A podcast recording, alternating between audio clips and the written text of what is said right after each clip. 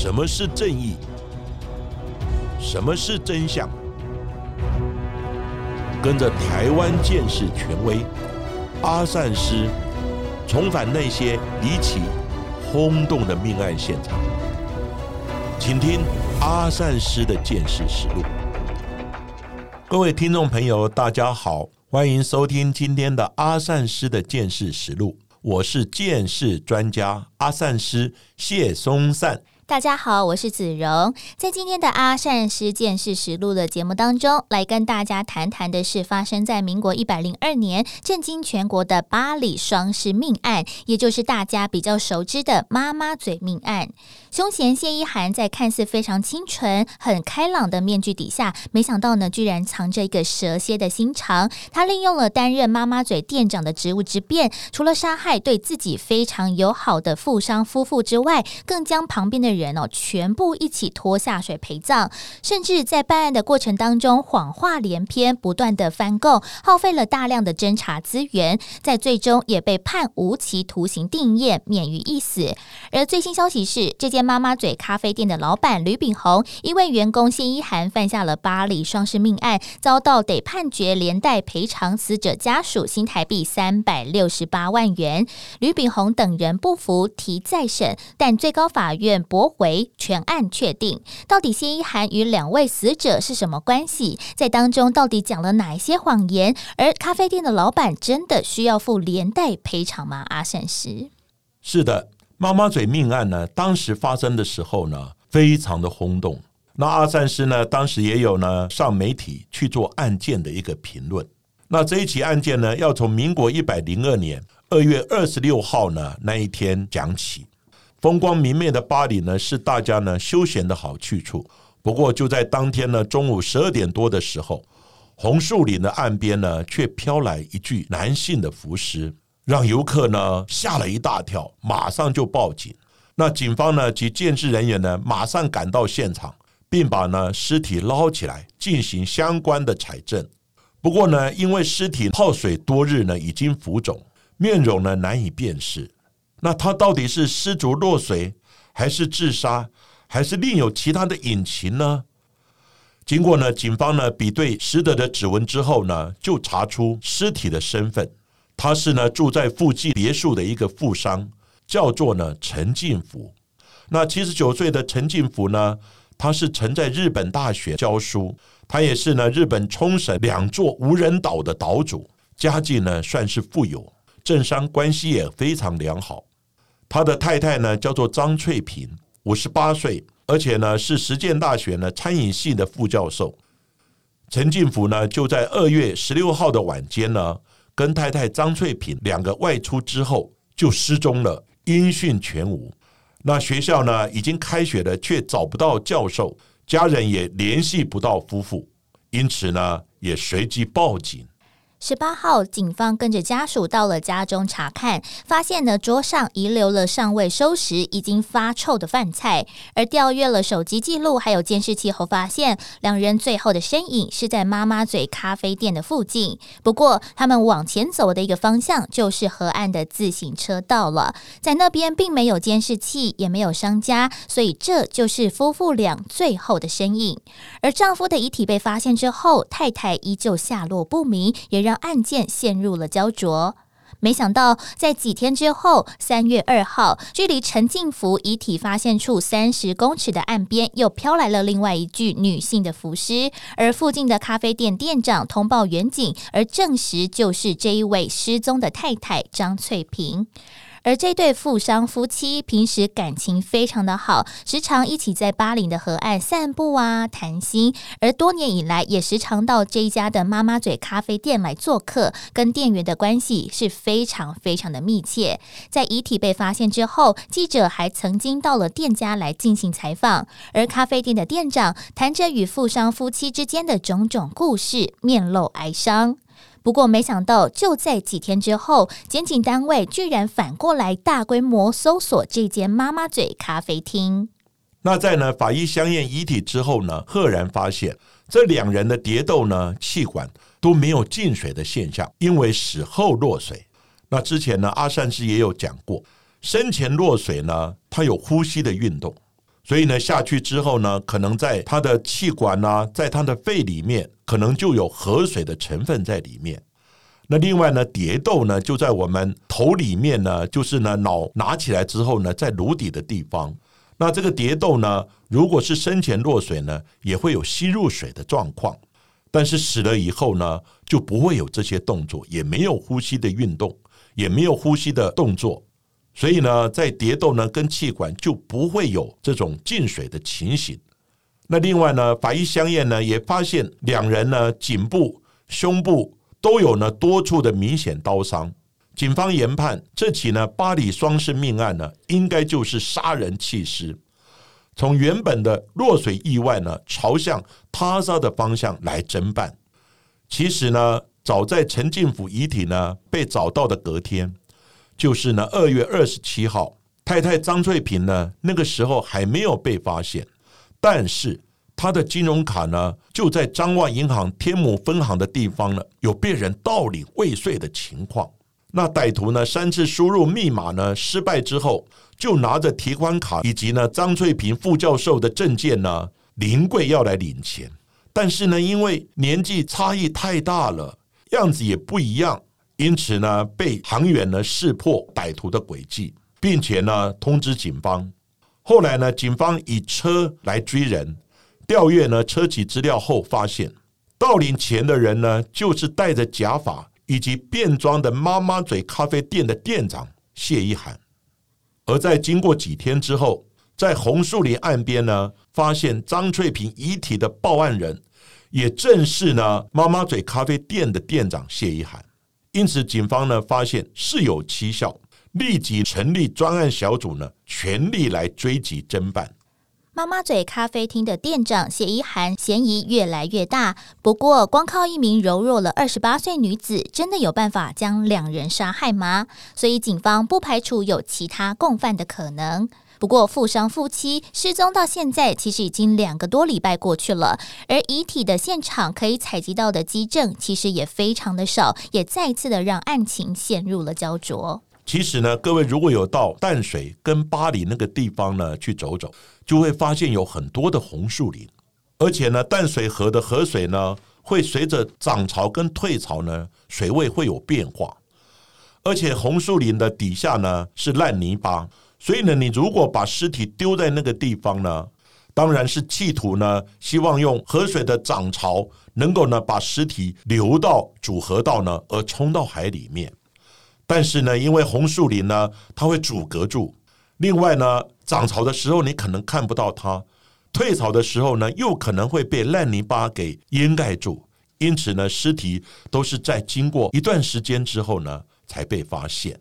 而谢一涵的长相非常的清秀，个性也是活泼开朗，对于客人或者是邻居都很和善大方。而谢一涵从大学的时候就在妈妈嘴咖啡厅打工，也是店里的第一批工读生，也在毕业之后转为正职。他在担任妈妈嘴店长的五年之内，把咖啡店经营的有声有色，也甚至接受了电视台的外景节目采访。他落落大方的介绍了咖啡的品种，还有冲泡的技术等。等等，而死者陈静福他也在节目当中现身来分享，说妈妈嘴咖啡厅的咖啡真的非常的棒，也时常来光顾。在四年下来，陈静福还有谢一涵已经渐渐的超越了咖啡店店长还有熟客之间的关系，甚至他要认相差四十九岁的谢一涵为干女儿，而对此太太张翠萍也非常的不以为意，两人还差点因此而闹翻。那在呢三月六号的下午，六名的检察官呢，带着六十多名的警察以及执法人员呢，大规模的搜索呢妈妈嘴咖啡店，并且呢带回了电脑、平板以及手机呢等证物。因为检方认为妈妈嘴咖啡店的女店长谢一涵跟她的男友呢涉嫌重大。另外呢，妈妈嘴的老板吕炳宏以及股东欧石成。还有有人呢，钟点峰等人呢，也都呢带回警察局，并且呢配合侦讯。侦讯事后呢，检察官认为四人涉嫌重大，并且呢依涉嫌杀人、有串证及湮灭证据之余呢，向士林地方法院检察署申请羁押禁见。另外呢，也根据呢咖啡店其他的员工表示，在案发当天晚上，有看到呢谢一涵全身泥泞的回到咖啡厅，并在呢前面冲洗。被问到呢说为什么如此狼狈，谢一涵则辩称呢啊，他是因为手机掉到水里面去捡呢，才会弄得全身呢都是污泥，脏兮兮的。但是呢，一切的证据都指向这位看似呢清纯的谢一涵，而警方呢也随即呢策动即将跟他结婚的助姓男友出面动之以情，谢一涵才潸然泪下，终于呢坦诚犯行。除此之外呢，也惊人的供出咖啡店的老板以及股东，还有另外一名友人呢，也都共同涉案，还演说了完整的一套呢下药。行凶以及弃尸的精密分工的杀人计划。谢一涵被捕之后表示，当天他是骗富商夫妇，说老板吕炳宏的孩子满月，要邀请他们一同来庆祝。在此时就已经在他们的饮料里面下药，在夫妇俩恍恍惚惚之中骗说要借钱，就带着夫妻俩上车，说要来看抵押的物品。之后就被老板吕炳宏拖上了车，但一上车就惨遭毒手，四人逼迫夫妇来交出存折、印章还有提款卡。但是张翠萍抵死不从，其他的伙伴才愤而行凶杀人。而三名共犯先将陈进福弃尸在咖啡厅旁边的淡水河畔，而另外将张翠萍的遗体藏在股东位于三重的住家当中。但之后怕被发现，再把遗体运回咖啡店附近来弃尸。老板吕炳宏呢被控是因为咖啡厅呢扩店急需要资金呢。才将歪脑筋呢动到熟识的富商客人的头上，并且策划了整起杀人的案件。不过检方复讯之后，因为呢有谢一涵变装呢盗领钱的监视器作为铁证，所以呢只有谢一涵一人呢收押进监，其他的三个人呢分别以老板吕炳宏三百万、欧信的股东五十万、中信的友人三十万呢分别交保。就在呢，其他三人交保的隔天，谢一涵马上呢又翻供辩称是刚好捡到钱包呢，才去银行呢变装。之前呢会认罪，是因为警方呢已经编好一套说法要他来认罪。他也觉得呢一直被问呢很烦，所以呢他才会认罪。此一说法呢让检警单位呢倍感压力，希望能尽快呢找到呢线索来侦破此案。而在此同时，这起案件引发了各大媒体的大篇幅头版报道，并表示说，整体的杀人案都是出自老板吕炳宏之手，更形容这根本就是龙门客栈的翻版。不过，办案讲求的是证据，那基证到底在哪里呢？警方马上进行大规模的搜索，并且调阅了沿路的监视器影像。而咖啡店的邻居也表示，之前咖啡店前面经常停着一台 Toyota 墨绿色的非常老的中古车，但案发之后，车子也跟着不翼而飞。邻居就直言，这台车的失踪肯定就是这起案件的关键。不过呢，经过了警方的调查，这辆报废的中古车是欧姓股东所有，而监视人员也在车上。仔细的采集，并没有采集到任何血迹的反应。那为了呢找寻呢更多的线索，检方呢就指派十七位呢鉴识人员，在尸体发现的红树林使用方格法来进行仔细的搜索。那方格法是什么呢？其实因为呢红树林底下都是烂泥巴，而且呢范围非常的广泛，所以呢这种刑案的现场。我们呢就会划分呢一格一格这样的区域，当然呢可能会以河道或哪一棵树呢为基准点，然后呢每一个人负责一个方格的区域，但是你在里面踩正红树林呢就把你挡住了，所以你的位置呢就用红色的旗子呢绑在一个竹竿上呢标示出来。那方格法呢一般我们都是在比较广泛的一个现场，而且需要呢。一格一格、一块一块仔细的采证的地方呢，我们会使用。还有呢，就是不容易移动的，像在烂泥巴，你要移动呢，蛮困难。我们也会使用方格法，哦来进行搜索。那经过呢，警方呢一格一格的地毯式搜索采证之后，终于呢，在距离呢弃尸处不远的烂泥巴里面呢，发现了一把水果刀，以及呢刀鞘，还有呢被害人的眼镜，以及呢疑似的血衣。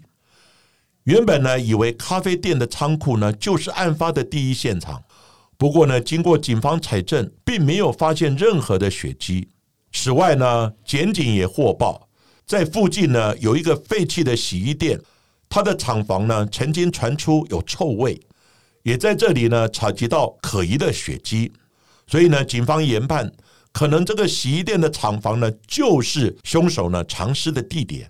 不过最后证实。在这个厂房采到疑似的血迹，并不是富商夫妇所有。那这条线索呢，因此又断了线。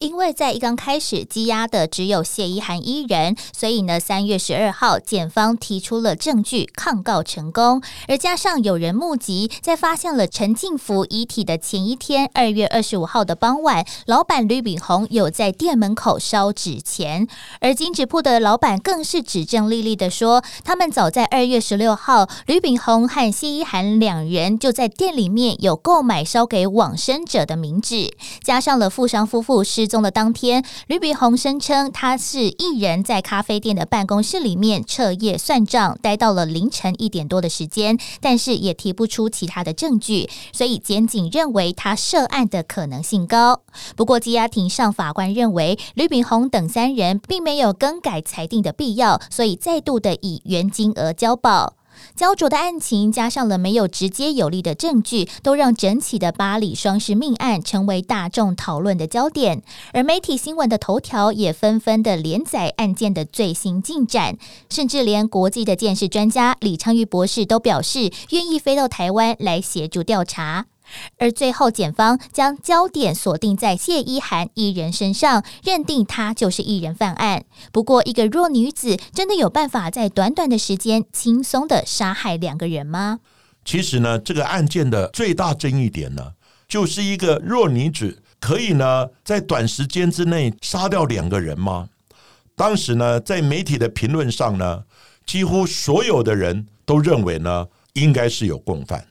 那也只有呢，阿善师认为说是有可能一个人杀两个人，因为两个人都在昏迷的状况之下，分别的财富出去呢，杀害丢弃在红树林的地方，不排除这种可能性。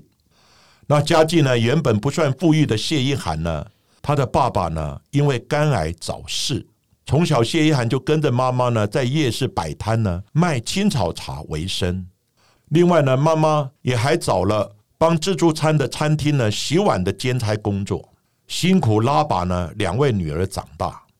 而在亲友邻居的眼中，谢一涵从小就非常的乖巧听话，还会帮忙呢妈妈摆摊。不过大学的同学呢却表示，他们觉得呢谢一涵让人感觉家里呢好像蛮富裕的，每天呢都穿不一样的衣服，非常的会打扮。而谢依涵呢，也被疑似前黑道的男友呢爆料，将他们交换的日记呢流传到网络上去。那日记上面有写着呢，谢依涵曾经下海呢当酒店妹，另外呢也同时与八位男性呢有密切的互动，但是呢却都不承认呢是男女朋友的关系。对金钱呢与男女关系呢出现了偏差等内容。这会不会就是呢谢依涵的杀人动机呢？多次翻供也让检警摸不着头绪。就在三月的中旬，谢依涵接受了刑事局的测谎，而刑事局的测谎专家林固廷，他拟定了四个题目，包括了杀害了陈静福还有张翠萍，共有几个人参与？而命案的第一现场又在何处？而陈静福、张翠萍两人人又是谁杀的？凶刀是谁带去的？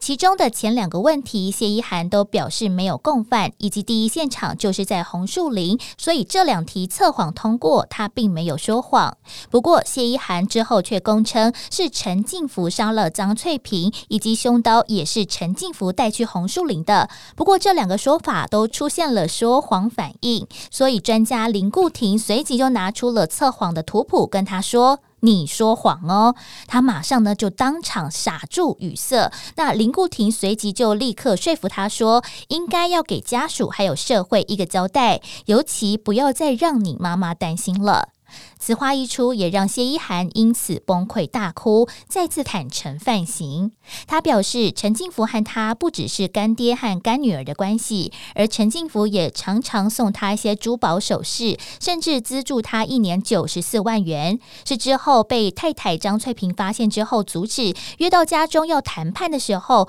被张翠萍大骂他不要脸。那谢依涵在一怒之下，才会将张翠萍杀害之后，再将陈进福刺自杀。身亡，而这也是谢一涵首次坦诚整起案件就是他一人所为。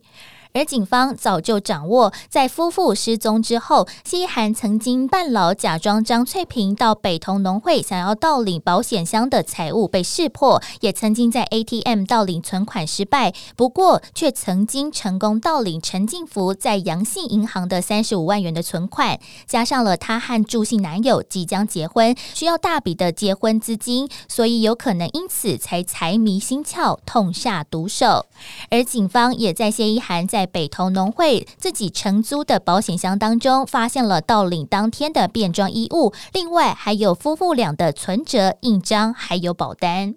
此外，警方也发现，在岸边呢被发现的两具尸体呢，泡水肿胀、腐烂的程度跟事实的状况呢差异非常的大，因此呢，也在中途呢改变了一些侦办的方向。根据呢到场的殡葬业者表示。如果陈进福的尸体泡水十天呢，会严重的腐败，可能一摸呢，尸体的皮肤呢就会破掉。但是呢，依据当天呢尸体的状况，好像是只有泡水一两天左右，身体泛白而已。而且陈进福佩戴的帽子呢，也就留在了尸体的旁边。如果是经历十天的泡水肿胀呢，帽子应该早就漂流不见了。另外呢，张翠萍在十四天后被发现呢，但是呢，尸体仅有腹部呢较明显的肿胀，不像是泡水呢十天以上的感觉。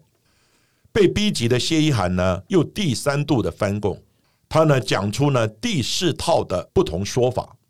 他说呢，他与陈进福呢有不伦的关系，甚至于呢曾被下药性侵。陈进福也想呢杀太太张翠萍。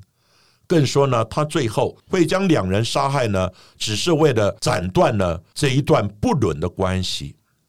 谢依涵试图塑造呢自己是被害人的形象，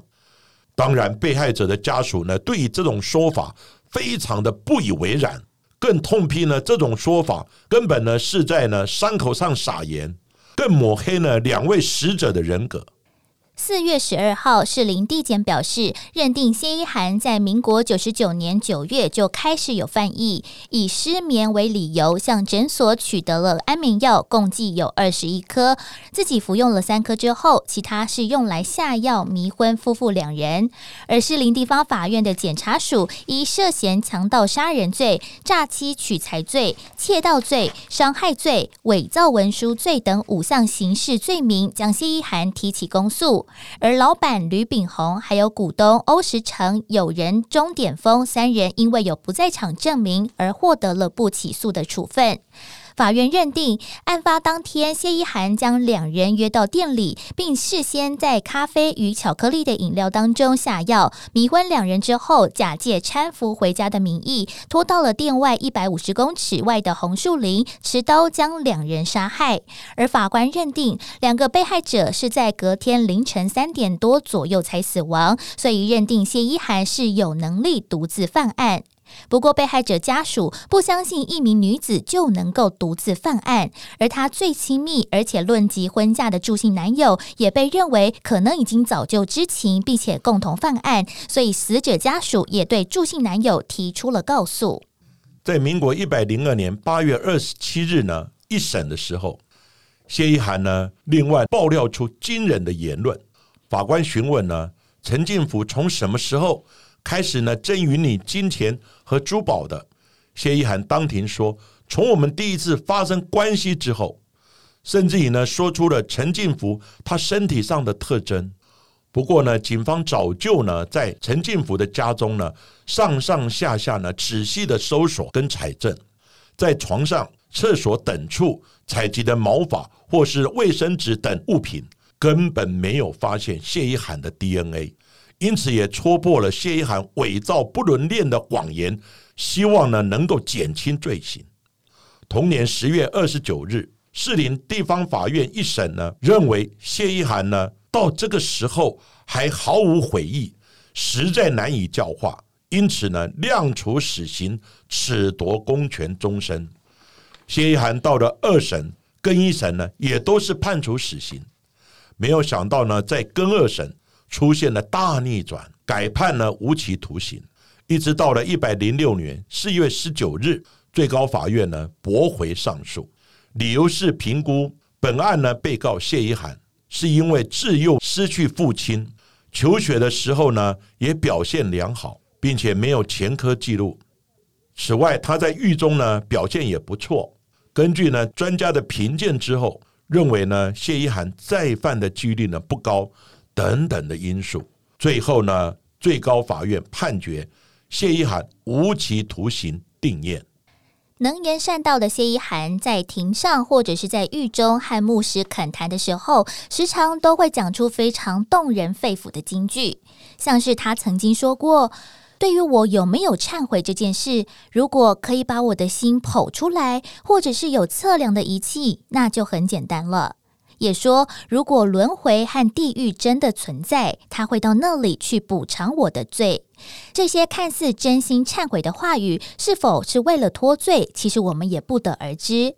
不过，谢一涵在女子看守所羁押四年的时间，却传出说，谢一涵觉得早餐吃的布拉提粥实在太过残忍，一口就会残害许多小生命，所以也特别写信向看守所来投诉，来求狱中别再煮布拉提这道菜了。由于这和他杀害两人的反差非常的大，所以连狱友都感到了诧异。不过，谢一涵在犯案的时候只有二十八岁，而无期徒刑的假释门槛是二十五年。等他有资格提报假释，加上了从申请假释到核准还需要耗费两年的时间，最快也要等到二零四零年的二月才有机会假释出狱。在当时，谢一涵已经成为了一位五十五岁的妇人了。不过，整起的案件，可怜的除了两位被害者之外，就是被谢一涵拖下水的另外三人了。在一百零二年四月，谢一涵被起诉的隔天，关门一个多月的妈妈嘴咖啡厅终于再次的开门营业。虽然司法已经还给三个人公道，不过呢，被贴上了杀人犯的标签，至今仍然挥之不去。另外呢，在民事球场的部分。死者张翠萍的母亲呢，也向呢谢一涵、吕炳宏以及两名股东呢来求偿。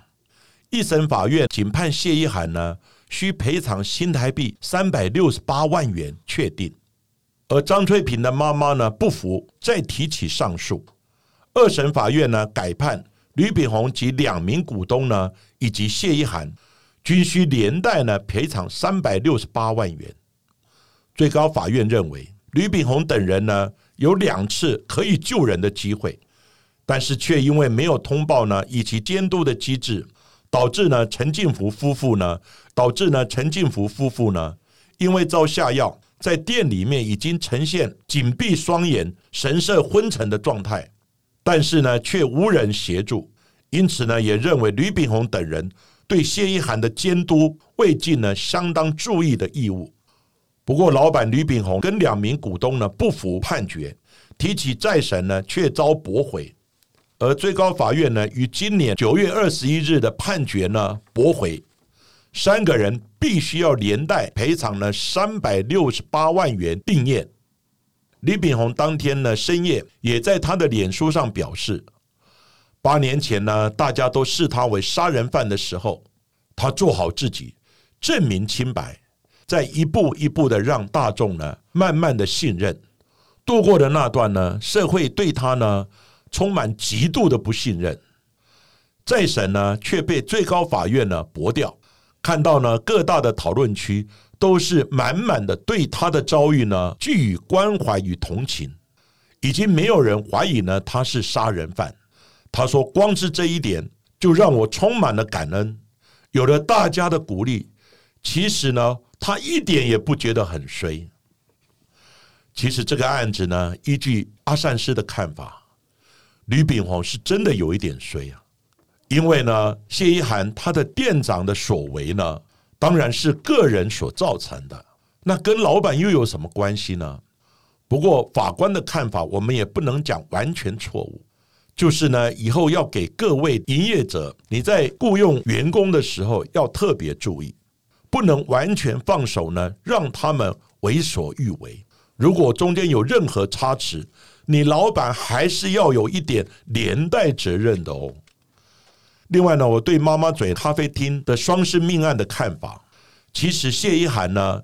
他想要呢掩盖他的犯行，但是呢，就从他的满身的泥泞呢。其实就露出了端倪。另外呢，在尸体发现之后，谢一涵也急着要去领钱，当然也暴露了他可疑的地方。还有呢，他认为把尸体丢在红树林，就会让涨潮的河水呢把它带出去。不知道呢，红树林以及烂泥巴呢，就把尸体给滞留下来。另外，他想呢，丢在红树林烂泥巴的刀子呢，警方不可能找到。可是不知道警察呢勘察。非常的仔细，一点一滴呢，开始捏这些烂泥巴，终于找到了像刀子啦、刀套啦、眼镜啦，还有一些呢疑似血衣的相关证物。此外呢，谢一涵还呢有预谋的，先去看了精神科，拿了一些安眠药，结果呢，就在陈进福跟张翠萍的尸体解剖之后。尸体里面胃内容物以及呢血液等等这些取样呢，也验到了相同成分的安眠药，更足以呢证明谢一涵的犯行。凡此种种，也告诉我们：诸恶莫作，众善奉行。其实你想掩盖呢你的犯行，总有百密一疏的时候啊。另外呢，这个案子最大的突破就在呢测谎人员林固廷呢对谢一涵进行测谎。结果这个案子测谎发挥了非常大的功效，就在到底有几个人犯案的时候，就在一个人的地方呢，呈现了真实的反应。最后林固廷呢也跟谢一涵呢小以大义，终于呢突破心防，坦诚犯罪。不过谢一涵最后呢还是想要说这个案子其实是陈进福呢共谋杀害了他的太太，想要呢能因此呢而逃避死罪。在当时呢，到底谢一涵是要判死刑还是无期徒刑，也引起大家呢很大的议论。不过最后呢，法官当然也有他的看法。这个案子最后呢，谢一涵是以无期徒刑呢定验。而今天的巴黎双尸命案、妈妈嘴命案就为大家讲到这里。而在今天的节目最后，也来解答听众朋友们的疑问。有一位呢不爱汤面又爱吃拉面的 Edic，他在 Apple Podcast 问说：“请问阿善师，唾液和精液经过一段时间的风干之后，大概呢可以保存多久？那如果呢之后再来检验，验得出东西来吗？”是的，这一位不爱汤面又爱吃拉面的 Edic，你的问题呢？阿三是做一个回答。其实呢，唾液、精液、血液，还有呢其他的一些体液呢，都是属于生物基证呢 DNA 检验的部分。那到底呢可以保留多久呢？当然呢都要看当时的环境呢，甚至呢以及气候的温度、湿度呢而定。不过呢，生物基证最怕的就是湿跟热，所以呢，你如果可以冰存。又可以保存很久，风干也可以保存很久。当然，你说可以保存多久？大概我想，甚至一个月、半年、一年都有可能。不过那个地方如果湿度很高，或者是说呢温度很高，都有可能让 DNA 造成破坏。像卫生纸上面的精液、唾液等呢，如果你经过风干之后，我想呢保存。大概几个礼拜到一个月没有问题。不过呢，你的环境的温度、湿度等等呢，这些都要列入考量。如果太湿的话呢，可能很快就会让这些基证呢发霉；温度太高了，也会呢使 DNA 呢破坏裂解掉。这些呢都是该列入考量的地方。而另外，除了 Apple Podcast 之外，我们发现，在 Sound On 的 APP 当中，其实也有非常多的朋友们的支持。像是呢，雅芬就说，因为呢很久都不看电视的谈话性节目了，所以之前没有看过阿善师上其他的节目来谈到刑案，非常的可惜哦。不过，基于对于这类题材的好奇，就点开了我们的 Podcast 进行收听。没想到呢，欲罢不能。听到最后，同事都说：“你是想要学习犯？”犯罪吗？不过呢，他说这是绝对学不起来的，因为阿善师总是劝人向善，更何况呢，听到了这些犯罪者的恶行恶状，都会觉得说哇，怎么那么残忍？怎么可能做得出来？而且呢，在某集阿善师曾经有说到，你都把别人杀了，怎么还要求人家来原谅你呢？这句话完全打中了他的心，他也非常的谢谢我们的阿善师见识实录的团队，在大半夜还要做。资料真的超有胆的，是的，阿三师在此呢，也谢谢雅芬的支持呢跟鼓励。那另外呢，许多的听众朋友呢给我们的支持呢与赞助呢，阿善师跟子荣呢在此都深深的感谢。